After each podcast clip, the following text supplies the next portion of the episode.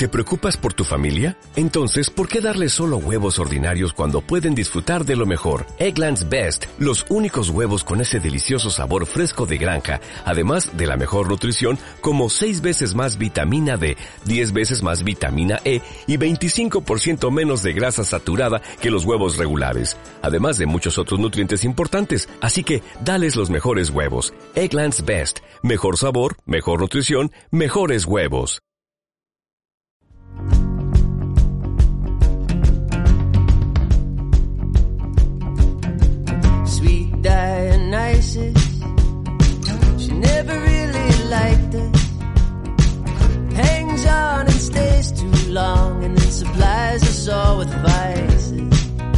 Hola, ¿qué tal amigos? ¿Cómo están? Qué gusto estar aquí entre ustedes una vez más. Estar con ustedes. Yo soy Alex Ramírez Arballo. Y estamos ahora mismo, sí, sí, sí, sí, ahora mismo estamos pisando los territorios de un episodio más de Escuela de Sentido.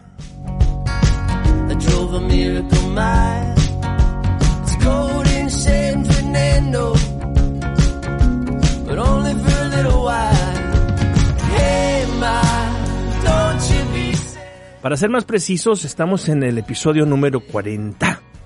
Episodio número 40, increíble. 40 ocasiones en las que yo me he plantado delante de este micrófono tratando de indagar algunos detalles, algo que tenga que ver con la experiencia humana en su sentido más trascendente en el contexto actual. Dicho así, puede sonar un poco, pues un poco enredado, ¿no? Pero no hay tal. Se trata de pensar a la persona como gran descubridora de sentido y como gran defensora de la libertad y como, como ser responsable delante de su tiempo. De eso se trata, nada más y nada menos, muchachos. Y bueno, una cosilla, una cosilla, una cosilla. Eh, los invito para que me sigan en eh, mi página alexramamx.com alexramamx.com ahí me dará muchísimo gusto saludarlos a todos ustedes y nada, bueno pues empezamos, ¿verdad? Vamos a trabajar, manos a la obra.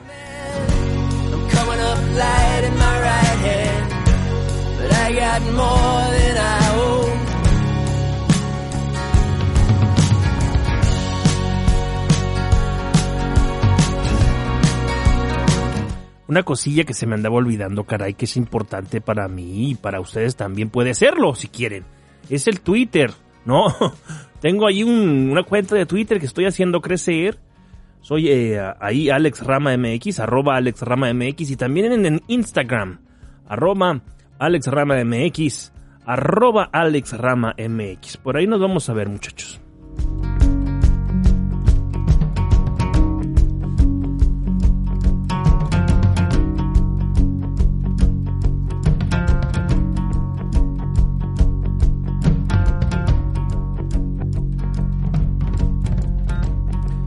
Bueno, vamos a empezar. Em, el programa de hoy se llama, eh, se llama Exploradores Digitales. Ese es, es, el título que le he dado. La verdad que me da, eh, me entusiasma mucho, porque es lo que, pues me considero yo mismo un explorador eh, digital. Y esto significa pues que somos personas curiosas, que somos personas que estamos tratando de encontrar la manera de poder difundir algunos mensajes, de contactar con otras personas, de hacer network y de tratar de ejercer una crítica también de la sociedad y del tiempo en el que vivimos. Bueno, dejen prendo aquí la lucecilla porque ya estoy viejito y no veo bien. Como siempre, vamos a irnos pasito a pasito y punto a punto. Esa es la manera que yo tengo de organizar, ¿verdad? Mi, eh, mi programa. Bueno, entonces el punto número uno. A ver, saquen su carterita y su, ¿cómo se llama? Su blog, su, not, su blog de notas, su cuadernillo. Y apúntenle ahí. el ciberespacio como geografía. Ese es el punto número uno. Asumir que el espacio virtual no es um, algo que, esté que sea ajeno a nosotros, sino que es algo que se, se abre a nosotros. Y que nosotros tenemos la, pues, la obligación de, bueno, la obligación si lo queremos, si la asumimos así, de arrojarnos hacia ese territorio eh, ignoto, ¿no? Esa, esa tierra incógnita en la que nosotros vamos a entrar y en la que nosotros vamos a ir definiendo lo que nosotros hacemos eh, y vamos a ir imprimiendo un testimonio particularísimo. Hay que, eh, por principio de cuentas, establecer un mapa de lo virtual, muchachos. Es importante esto, un mapa de lo virtual. Esto quiere decir, esto quiere decir que, eh, a ver, vamos a ver, eh, que las personas necesitamos una referencia que nos ubique, ¿no? Una especie de GPS que nos permita a nosotros establecer esa relación con la realidad. Pasa todo el tiempo, pasa nuestra vida cotidiana, en la calle, ahí donde estemos, siempre vamos a necesitar nosotros eh, un, sistema de referencias. Por ejemplo, mi hijo hace poco tiempo empezó a manejar su, el, automóvil, el coche.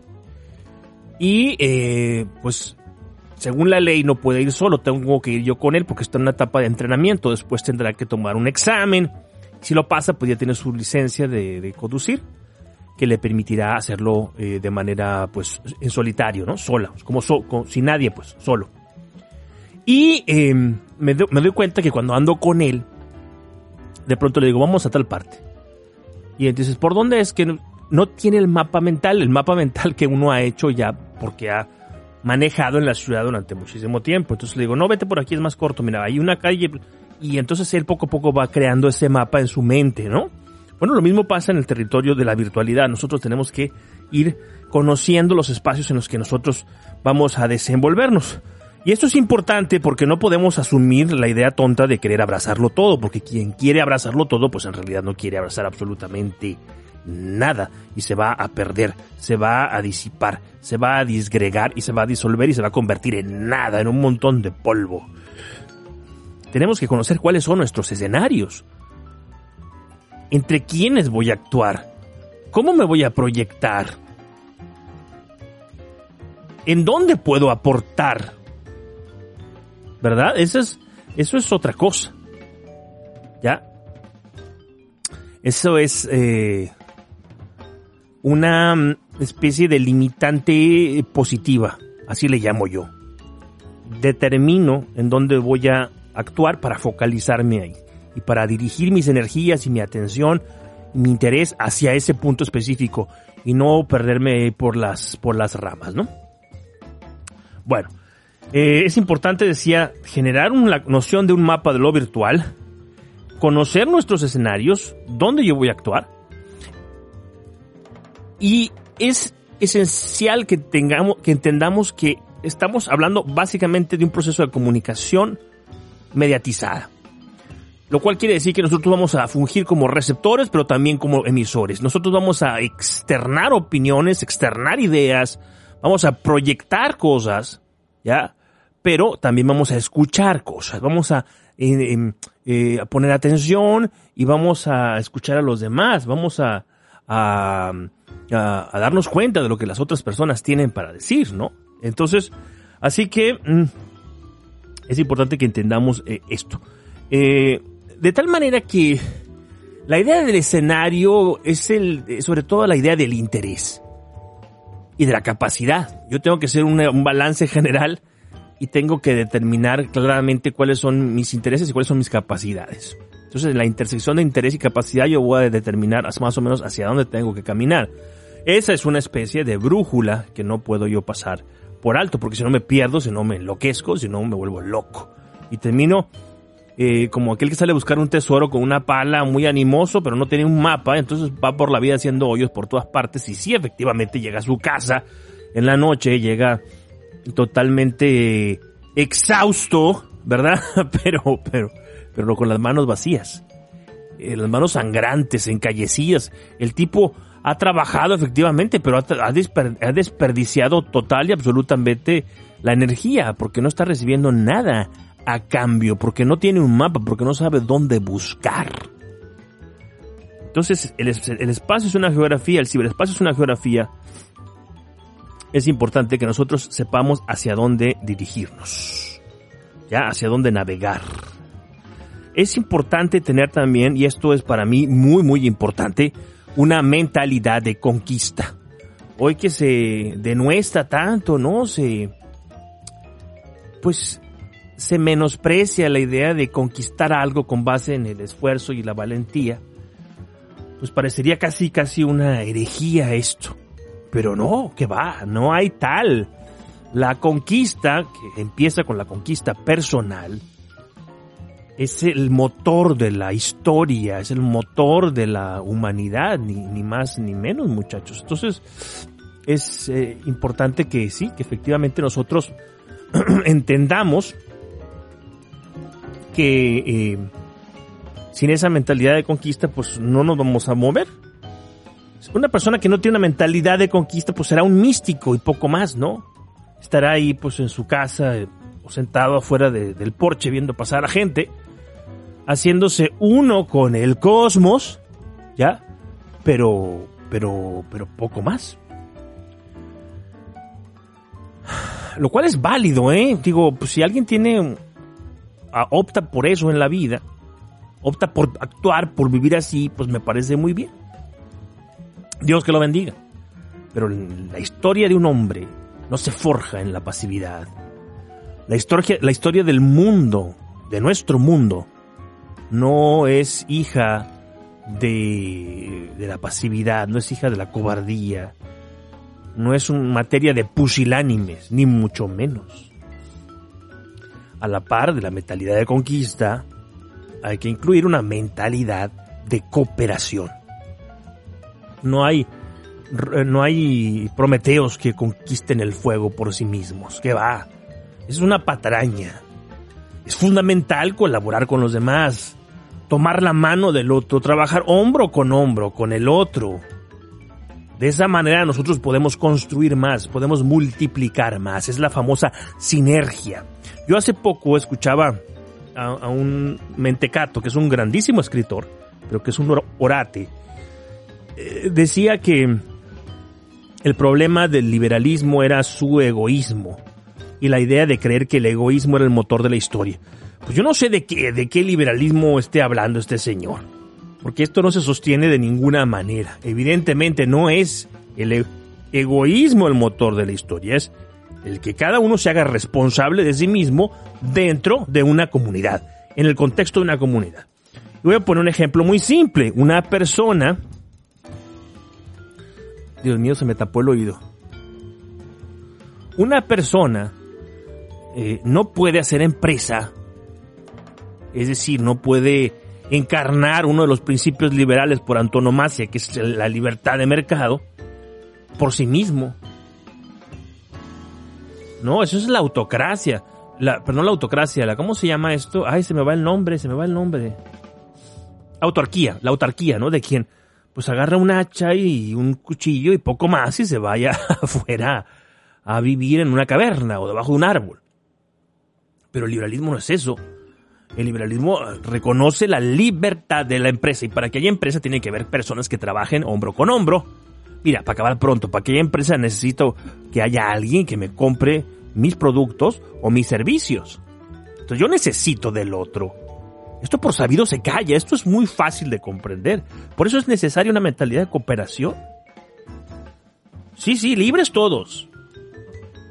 Responsables todos, sí. Independientes todos, dignos todos, pero sin dejar de reconocer que pertenecemos a una familia, que es la familia humana. Bueno, esto en el mundo de la, de la virtualidad, del ciberespacio, también funciona así. Es decir, lo que ocurre en el ciberespacio es una réplica de lo que ocurre en el mundo offline. No es que entremos en una ontología diferente, en una dimensión desconocida, no.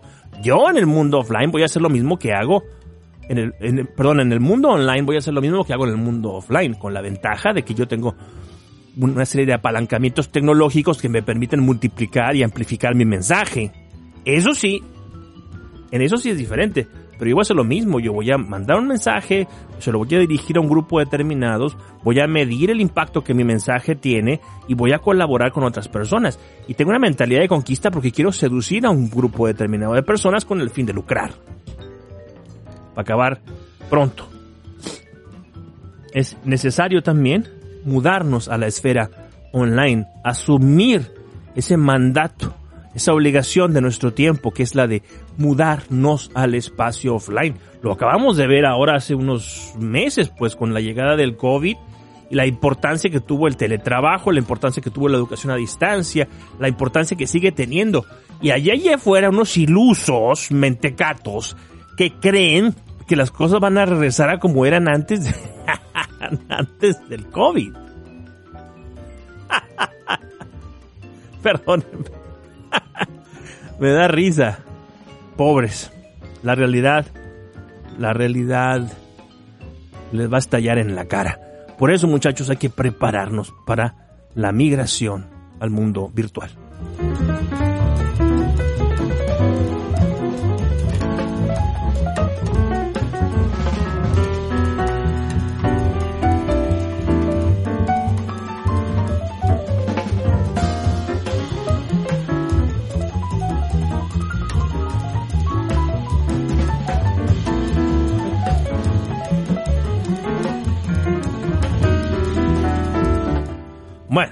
Ese fue el punto número uno. Vamos al punto número dos. Rápidamente, ya llevamos 15 minutos.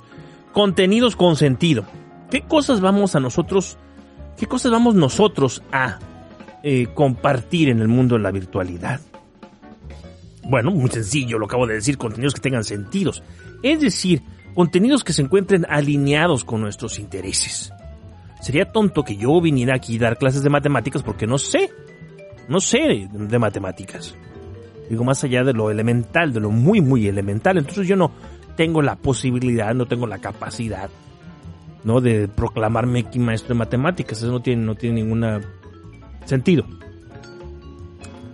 Mis, mis, intereses están en otro lado. Me interesa la persona, me interesa el mundo organizacional, me interesa el, el liderazgo transformacional, el liderazgo, eh, eh, el, el logo liderazgo, el liderazgo centrado en la trascendencia, del sentido, todo eso me interesa. Entonces, sobre esas cosas yo voy a hablar. Y a ese tipo de personas yo voy a hablarles. Ahora, a veces es muy fácil, o relativamente fácil, que uno reconozca su vocación y sus habilidades y aquello que uno maneja y controla más o menos bien. Pero la pregunta aquí es, ¿uno sabe salir a encontrar a las personas que están preparadas para escucharnos? Uno sabe de verdad salir y predicar donde uno debe predicar, que es en la plaza pública, no en el desierto, ¿no? Como un Mesías, ¿no? Donde está la gente que está predispuesta y lista a escuchar nuestro mensaje. Esto es fundamental.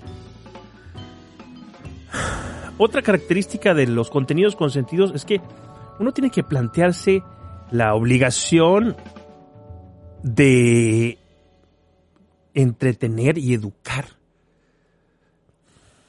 sería bastante tonto, bastante bobo de mi parte decirles aquí, hombre, no, no es verdad esto. Em, ustedes concéntrense en eh, compartir contenido de calidad y punto. Hombre, no, la competencia ahí, ahí afuera es feroz. Y si no tienes la capacidad tú de recuperar o de, de captar ese oro de nuestro tiempo, que es el, la atención, pues te vas a perder. A mí me dan ganas de llorar, muchachos, y se los digo sin exageración, cuando descubro que hay ahí afuera canales de YouTube, canales de Twitch, canales de lo que sea. Instagram, eh, Facebook, las redes sociales. De una, eh, con un contenido de altísima calidad y que no ve nadie que no las ve ni la, la mamá o la abuelita de la persona que está compartiendo ese contenido. ¿Por qué no lo ve? Bueno, ¿por qué? Porque, porque tú puedes tener una tienda que vende un producto maravilloso, pero si la abres en el, pico de una montaña, en la cumbre de una montaña, pues tú vas a vender nada. Y entonces tú no puedes quejarte y decir, Dios mío, ¿por qué? Porque el idiota eres tú porque estabas abriendo una tienda en la cúspide, la cúspide de una montaña y ahí no la va a ver nadie, los clientes no están ahí. Entonces, es importante eh, la idea de entretener, la idea de generar engagement. para que tú puedas entonces ahora sí difundir tu mensaje eh, y de eh, e ir delimitando el sector donde tú vas a trabajar.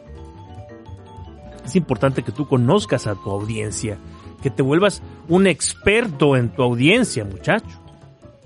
De verdad, un experto en tu audiencia, que seas capaz de, conocerlos a tal punto que puedas estimularlos de una manera efectiva, ¿no? Ahora voy a picar aquí este, voy a tirar de esta cuerda o voy a tirar de esta otra para que se muevan así o asado. Ese es el expertise máximo que tú puedes tener. Nunca es perfecto, ¿verdad? Nunca es absoluto, porque no eres Dios. Pero sí puedes alcanzar un alto nivel de conocimiento de tu audiencia y es deseable que lo consigas lo más pronto posible. Contenidos con sentido. ¿Qué más? Bueno, debes ser leal, me parece. Debes ser auténtico y debes educarte. Debes ser leal a tu audiencia, no los traiciones. Deja de pensar en ti mismo y piensa en ellos. Conviértete en un servidor de ellos. Será más fácil para ti determinar entonces qué es lo que tienes que crear, porque tú ya sabes lo que ellos están demandando. Esto es para mí la lealtad. Y sobre todo, que no trates de vender gato por liebre, porque la gente es muy inteligente y la gente se va a dar cuenta de que tú estás tratando de tomarles el pelo, si es así, ¿verdad? Auténtico en el sentido de que eres capaz de conocerte a ti mismo, que te conoces a ti mismo, que conoces tus contradicciones, que las enfrentas, que trabajas en ellas, que te conoces como persona, como individuo. Eso es fundamental. Solamente quien es capaz de bajar hacia el infierno que habita en su interior eh, eh, será auténtico, será una persona auténtica. Y además pues tienes que educarte, tienes que recorrer muchísimas horas de estudio, tienes que leer muchísimo, tienes que tomar notas, tienes que organizar tu estudio. No hay un buen emisor de mensajes, no hay un creador de contenidos con sentido si no hay un estudiante virtuoso, un estudiante aplicado, como se decía en mis tiempos. Nunca te olvides tampoco de que las relaciones virtuales son humanas, que no es un asunto de algoritmos, algoritmos, perdón, sino un asunto de personas. Y que en tanto relaciones entre personas, aunque sean virtuales, pues tienen que estar regidas por los mismos principios éticos, que rigen la interacción, que rigen em, la interacción, sí, el actuar, pues, el contacto que tienen las personas todos eh, los días cuando se encuentran en la calle, en el restaurante, en el aula, en la oficina o donde sea, ¿no? Bueno, eso pues fue el punto número dos.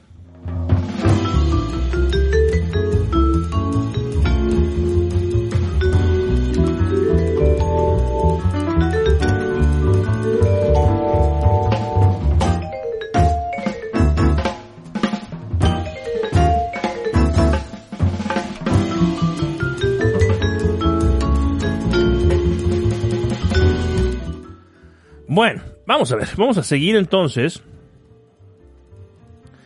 Vamos al punto número 3 que dice lo siguiente, establece alianzas, equipos diacrónicos, perdón, equipos asincrónicos, ya se me decía raro eso de diacrónicos. Lo diacrónico tiene que ver con el a través del tiempo, ¿no?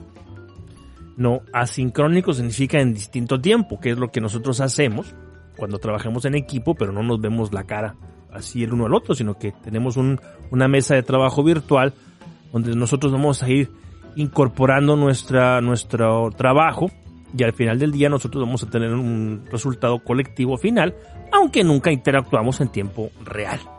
A mí me parece eso maravilloso y me parece que es el, paradigma de nuestro tiempo. Entonces, establece pues alianzas, multiplica tu talento, no te quedes en ti mismo, busca con quién trabajar.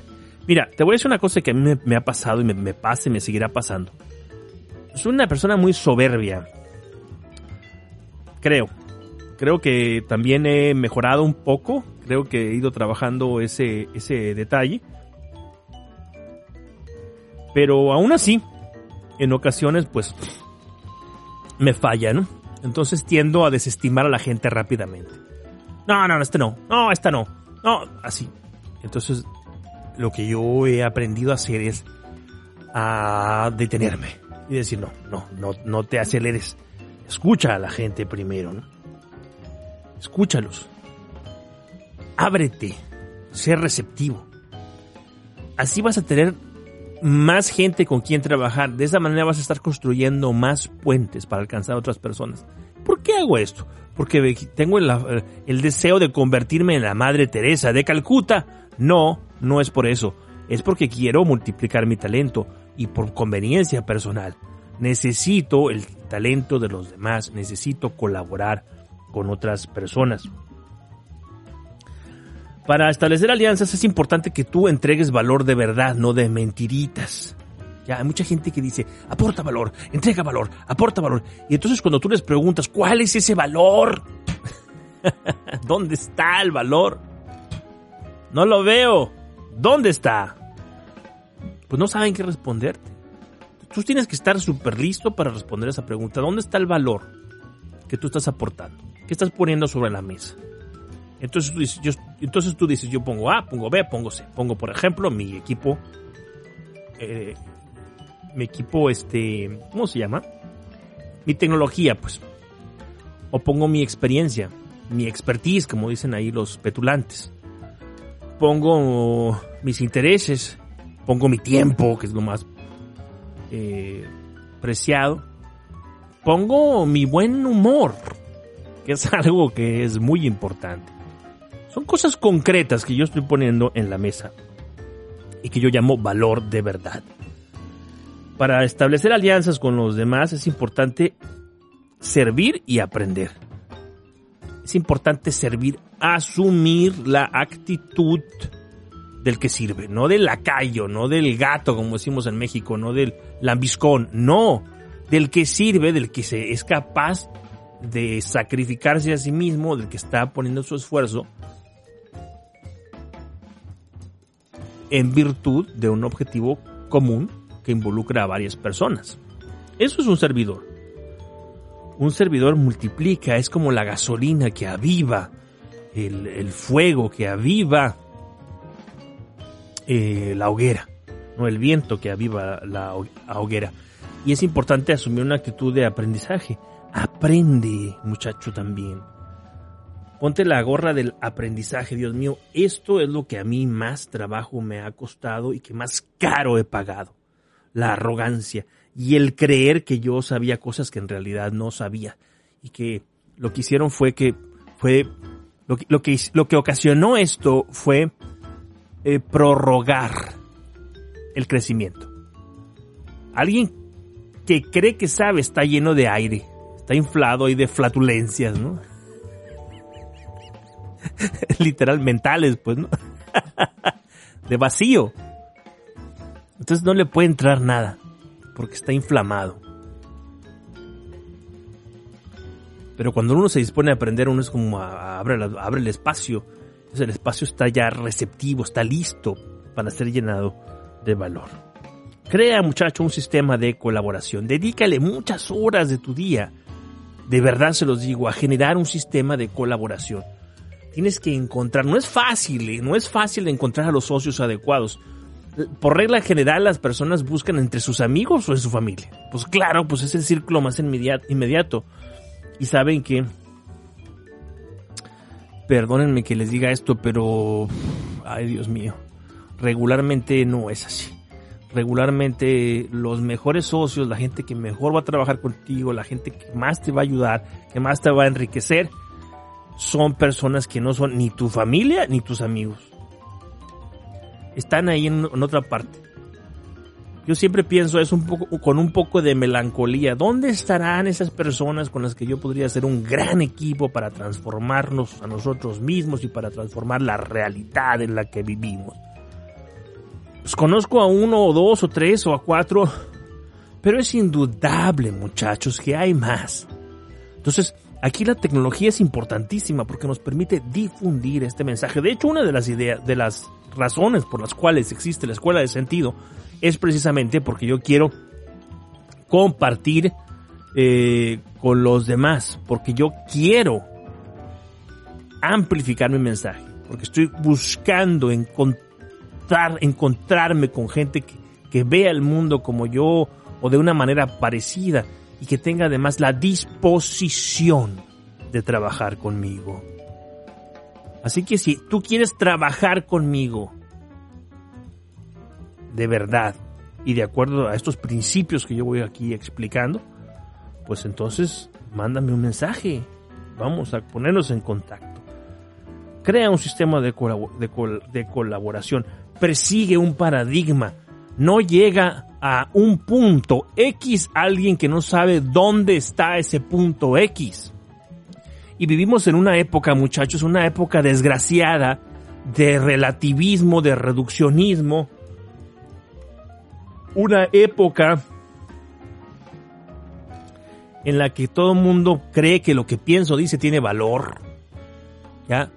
Y eso no es así, evidentemente no es así. ¿Y qué pasa? Pues que la gente anda dando tumbos de un lado para otro. No tiene esta claridad necesaria, la del paradigma. Yo voy hacia allá. Ese es mi paradigma. Ese es mi destino. Ese, ese, ese es el punto norte de mi brújula y es lo que me hace andar es lo que me hace caminar todos y cada uno de los días. Bueno, así lo veo yo muchachos, así lo entiendo yo. Y con esto hemos terminado el punto, ay Dios mío, el punto número 3, ¿sí? Qué rápido me fui, el punto número 3. Reviso, punto número 1, el ciberespacio como geografía. Eh, punto número 2, contenidos con sentido, crear contenidos con sentido. Punto número 3, establece alianzas, equipos asincrónicos. Eso fue lo que dije, ¿no? Bueno, vámonos entonces a la pausa de la media hora. I've never known a girl like you before. Just like in from days of yore. Hear you come knock, knocking on my door. I've never met a girl like you before. You give me just a taste, so I want more. Now my hands are bleeding and my knees are raw. You got me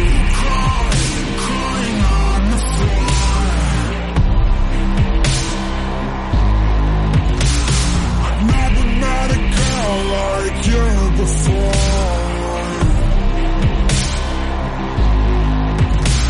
You made me acknowledge the devil in me. I hope to God I'm talking metaphorically hope that I'm talking allegorically. Know that I'm talking about the way I feel. And I've never known a girl like you before. Never.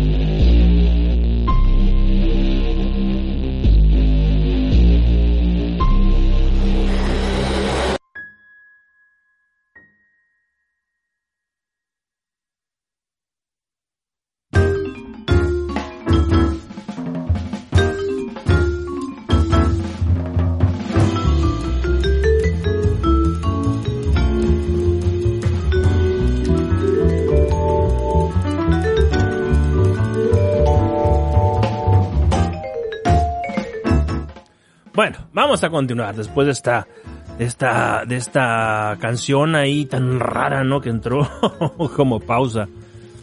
tan oscura y tan potente al mismo tiempo. Bueno, estamos hablando en este episodio número 40 de la Escuela de Sentido de los Exploradores Digitales. Em, estoy describiendo, para acabar pronto, más o menos, muchachos, lo que yo quisiera ser a, mis, a mi edad, a la edad que yo tengo, que no son 20 años, tengo 45 años, que son muchísimos años, pues yo sigo buscando, soy un explorador digital. Y a mí me parece que tener esa actitud de búsqueda constante, de salir a luchar siempre, es profundamente vitalizante. Es como una inyección de, energía que, que te invade, de verdad lo digo. Creo que es muy importante que sepamos morir luchando, ¿no? Que no tiremos la espada nunca. Bueno, estábamos hablando pues de los exploradores digitales. Y ya nos vamos entendiendo, ¿no? Hemos hablado de mudarnos a la esfera online, hemos hablado de crear escenarios, de colonizar eh, escenarios, de colaborar con otras personas, de contactar a, nuestros aliados, de generar sentido, aportar, aportando valor, de la autenticidad como una característica, una virtud esencial de la importancia de la educación, también hablamos de eso. ¿Ya? Y también de, eh, del trabajo en equipo, el trabajo asincrónico, de la necesidad de construir puentes. Básicamente esto es lo que yo he venido este, diciendo.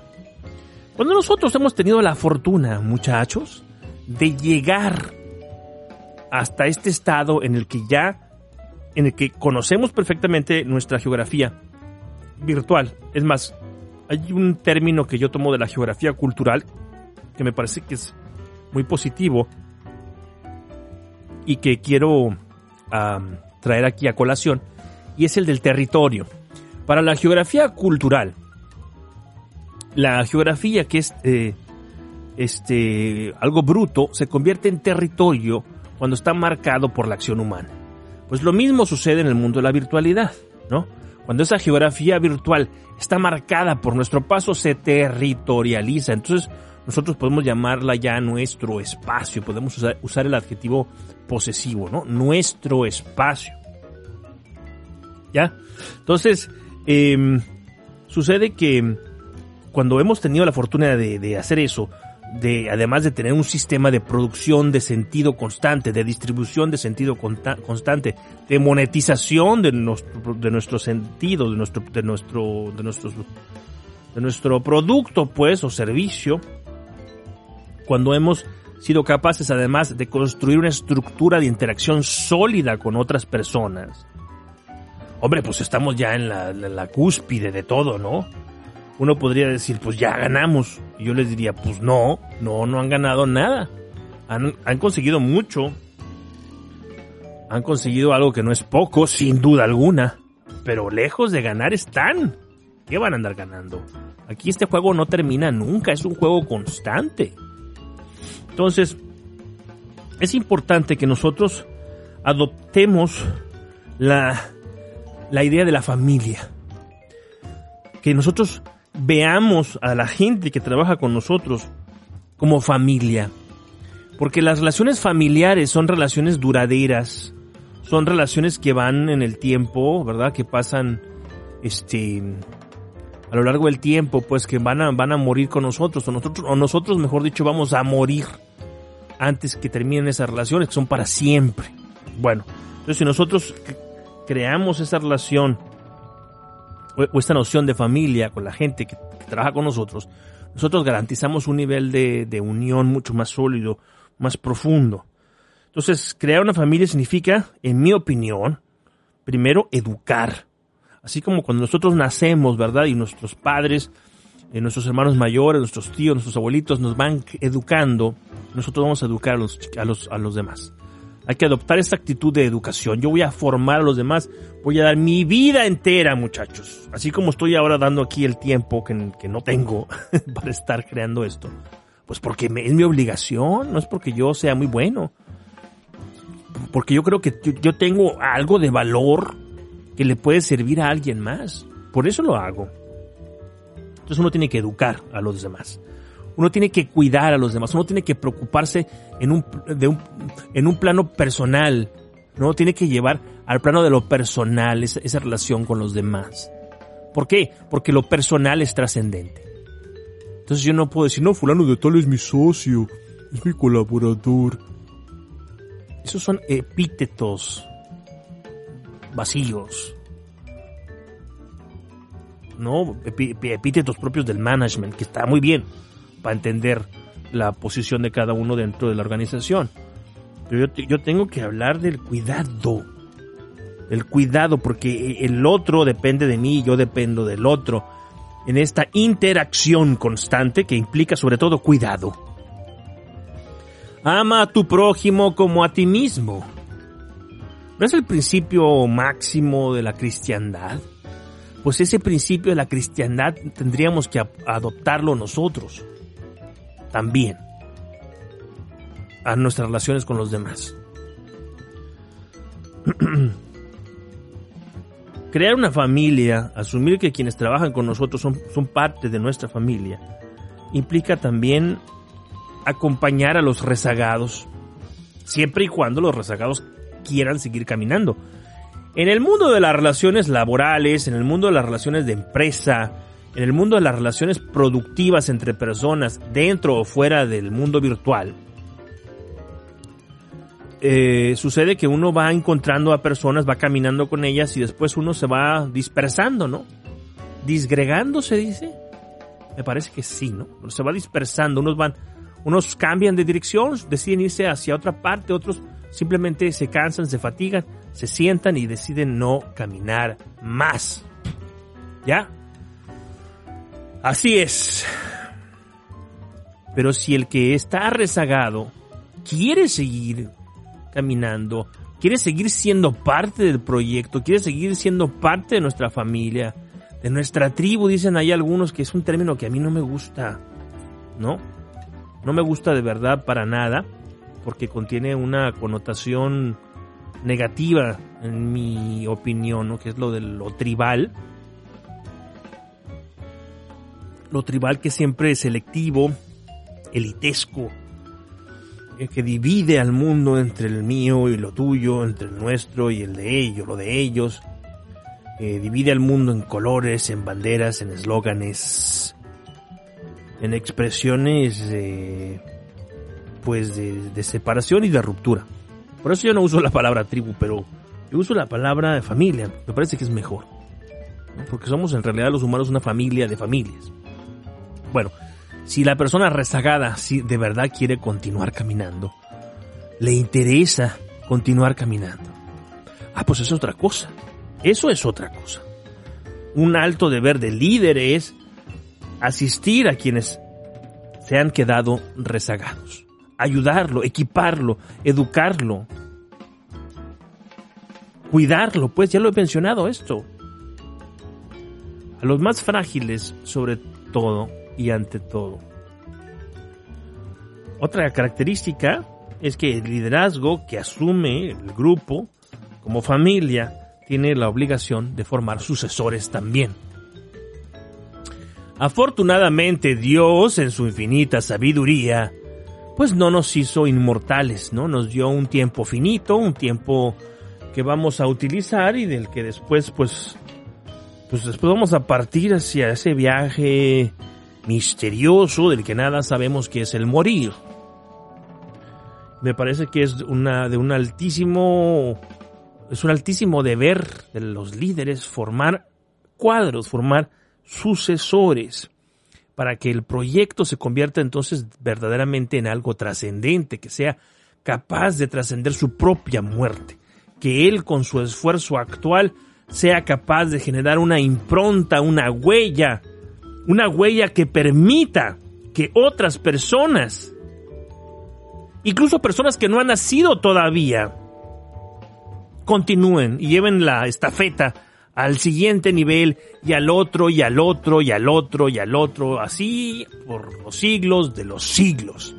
Entonces la acción humana concreta, la tuya y la mía, se dispersa, se expande y genera una ola de proporciones inimaginables para nosotros. como el famoso ejemplo de la piedra en el lago, ¿no? Van las ondas vibrando, multiplicándose, expandiéndose a lo largo de aquel cuerpo, ¿no? De aquel volumen de agua. Finalmente, en este apartado, que es el de crear una familia, yo anoté aquí, estoy leyendo mi cuadernillo, a ver, ¿escuchan? Aquí está. Mi cuadernillo es como una extensión de mi alma y de mi cerebro. Es importante asumir la idea de familia porque implica además sembrar esperanza. ¿Qué sucede con una persona que no tiene familia? Pues es un marginado, es un delincuente en potencia o ya lo es. Es una persona llena de resentimiento, llena de rencor, es una persona sin esperanza. Dante, el Dante Alighieri, el autor de la comedia, de la divina comedia, con toda la sabiduría del mundo, colocó en, sobre la puerta del infierno, ¿no? Aquí termina la esperanza. Es decir, para decirlo de una manera más clara, pues donde termina la esperanza, empieza el infierno. Donde termina la esperanza empieza el infierno, muchachos. Donde termina la esperanza, lo repito por tercera vez porque esto es sumamente importante, empieza el infierno. Entonces, nuestra función como creadores de contenido con sentido es esencialmente el de generar esperanza, el de sembrar esperanza en los demás. Ese es el trabajo. Yo siempre he dicho junto con, con Peter Drucker, el gran filósofo del management, un hombre, creo que era austriaco él, pero ciudadano norteamericano. Esta idea de que el management es parte, tendría que ser parte de las humanidades. A mí me queda muy clara que esta, que esta fusión de la administración y, lo, y las humanidades es una asignatura pendiente todavía, no es algo que esté, que se haya explicitado lo suficiente, que no sea que se haya asumido de verdad entre las organizaciones. A mí me parece, la verdad, me parece que no y me parece lamentable. Bueno, continuamos.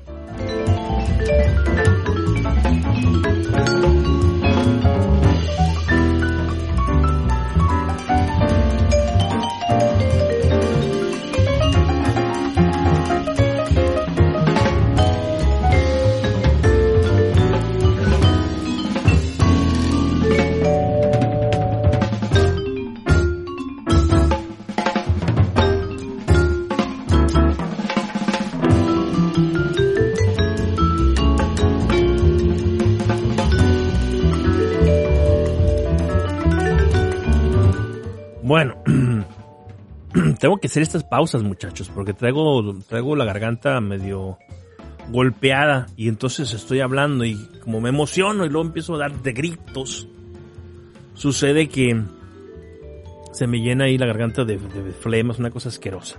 Bueno, no les voy a contar para que no les dé asco. Vamos al punto número 5. Estamos hablando, hemos hablado acerca de, la, de los exploradores digitales.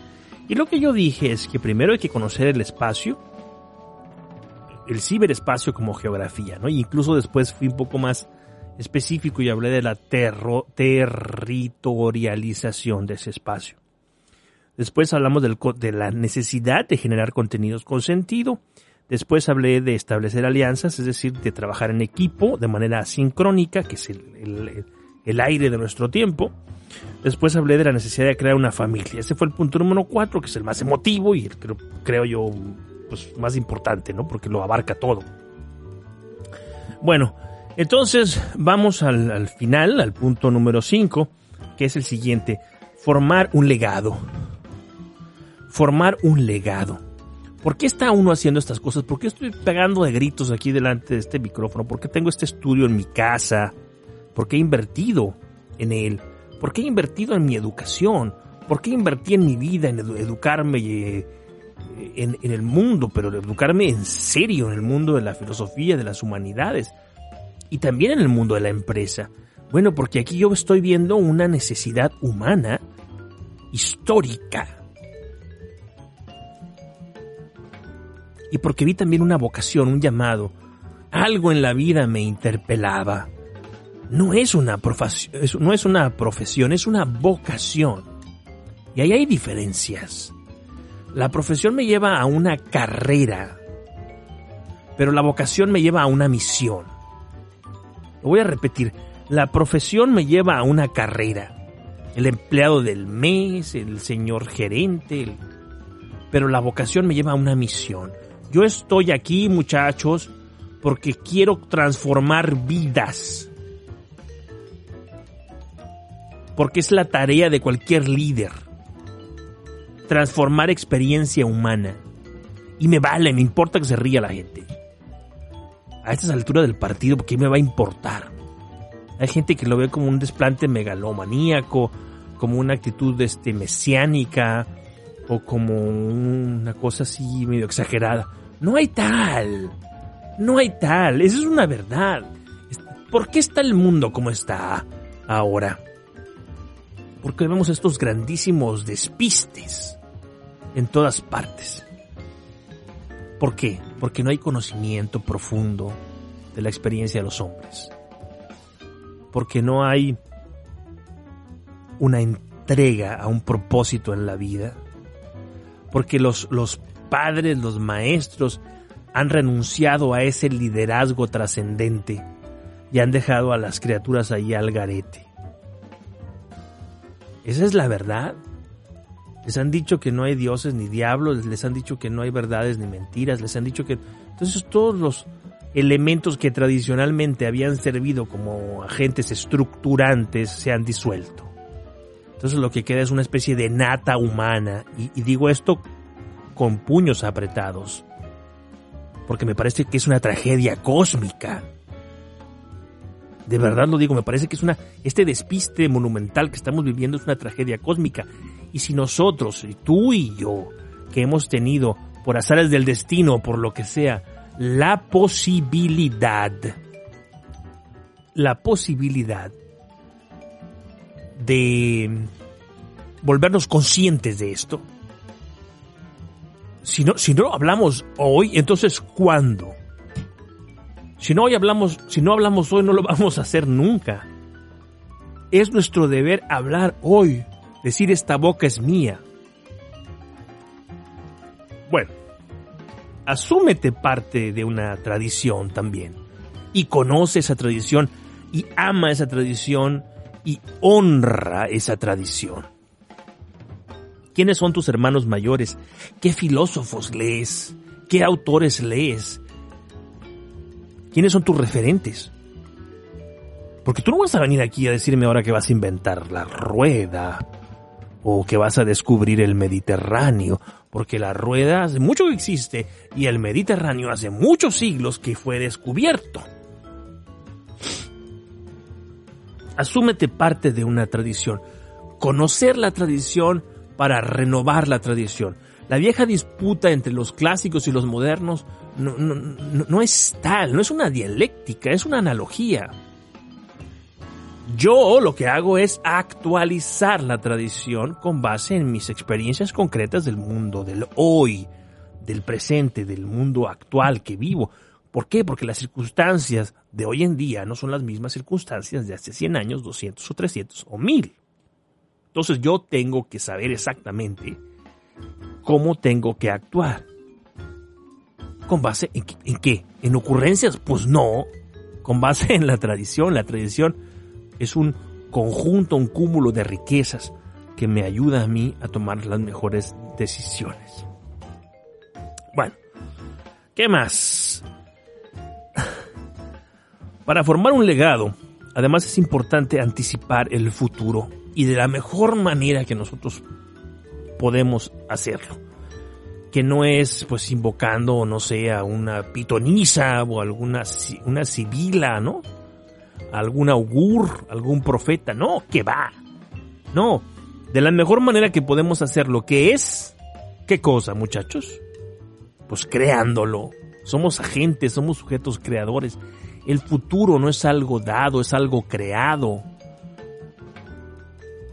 Y eso aplica, o sí, eso implica lo mismo para la persona que para las sociedades. Si uno ve lo que está ocurriendo ahora en la política, en los principales países, pues no se necesita ser un sabio para saber hacia dónde vamos, hacia dónde vamos a, dirigiéndonos ahora y cómo, cómo va a acabar la cosa si no damos un, un golpe de timón. Formar un legado es crearlo, trabajando todos los días. Evangeliza en tierra firme. Y esta palabra me gusta muchísimo, evangelizar. Convertirte en un vehemente, como un, como un predicador de estos enloquecidos que está en la calle gritando. Esa es la misión que tenemos, tú y yo. Nos guste o no. Este es mi púlpito. Este micrófono que tengo aquí es mi púlpito. Yo lanzo el mensaje y lo comparto y espero encontrarte a ti, encontrar a alguien del otro lado. Y si ese alguien quiere caminar conmigo, me parece espectacular. Bienvenido. Caminemos juntos, trabajemos juntos. Y si ese alguien no quiere caminar conmigo, bueno, pues igualmente me, me doy por satisfecho por haber coincidido en algún momento. Y que esa persona vaya y vaya buscando su propia ruta, su propia aventura. Evangeliza en tierra firme. Que no sea solamente la emoción, pues, sino el conocimiento, la formación constante, el compromiso, el trabajo. Lo que va a hacer que tu mensaje sea mucho más creíble. Lo que va a hacer que tu mensaje sea mucho más verdadero. ¿Ya? Sueña, muchacho, sueña, muchacha, y no te avergüences nunca, pero nunca, nunca, nunca, nunca de tus sueños. No te avergüences nunca de soñar. Las personas más valiosas de este mundo han sido ante todo y sobre todo grandísimos soñadores. Soñar es tener la capacidad de ver lo que es posible, y además transformar esto en acciones. Y además contagiar a los demás y decirles a Juan, a Pedro, a María, a Luis, a Marta, a Karina, qué sé yo, a quienes te rodeen, decirles vamos a caminar juntos, porque allá, del otro lado, detrás de ese muro que no ves, hay un paraíso esperando. Un paraíso que ha sido hecho solo para nosotros y si tenemos el coraje, si tenemos la dignidad personal y si tenemos la voluntad y la disciplina suficientes, podemos llegar hasta él. Es una declaración sin duda pues grandilocuente y muchas personas pues no te harán caso o se burlarán de ti, como digo, te ignorarán, ¿ya? Eso es normal. Eso no tiene por qué preocuparte a ti. Tú tienes otras cosas que hacer. No puedes desperdiciar tu energía en esa gente. Tú tienes que seguir caminando. Tienes que, con toda la dignidad del mundo, sacudirte el polvo, como dice el Evangelio, y seguir caminando. Tu trabajo es el de sembrar. Sembrar hoy y sembrar mañana. Diseminar el mensaje. Evangelizar, como digo yo en la idea del sentido, de la trascendencia, la idea de crear una tierra nueva que se crea el mundo virtual que nos permite colaborar de formas que jamás imaginamos, que hasta hace muy poco tiempo ni siquiera hubiéramos imaginado. Es más, los que son de mi generación me darán la razón. Todo esto que estamos viviendo, que yo tenga la posibilidad de tener un estudio de radio aquí y pueda crear este programa y pueda crear tantas cosas. Hasta hace muy poco tiempo, muchachos, esto era total y absolutamente imposible. Se los digo en serio, era imposible. Es más, ni siquiera lo pensaba uno. Pero ya es una realidad, ya existe. Ahora imagínense lo que va a suceder dentro de los próximos 10, 15, 20 años. Hay que anticiparnos al tiempo. Hay que trabajar para estar ahí antes que nadie. Hay que levantarnos temprano. Cuando amanece en la historia. Bueno, muchachos. Ha sido un placer estar con todos ustedes. Les recuerdo, pueden seguirme en mi página alexramamx.com. En, en Instagram también.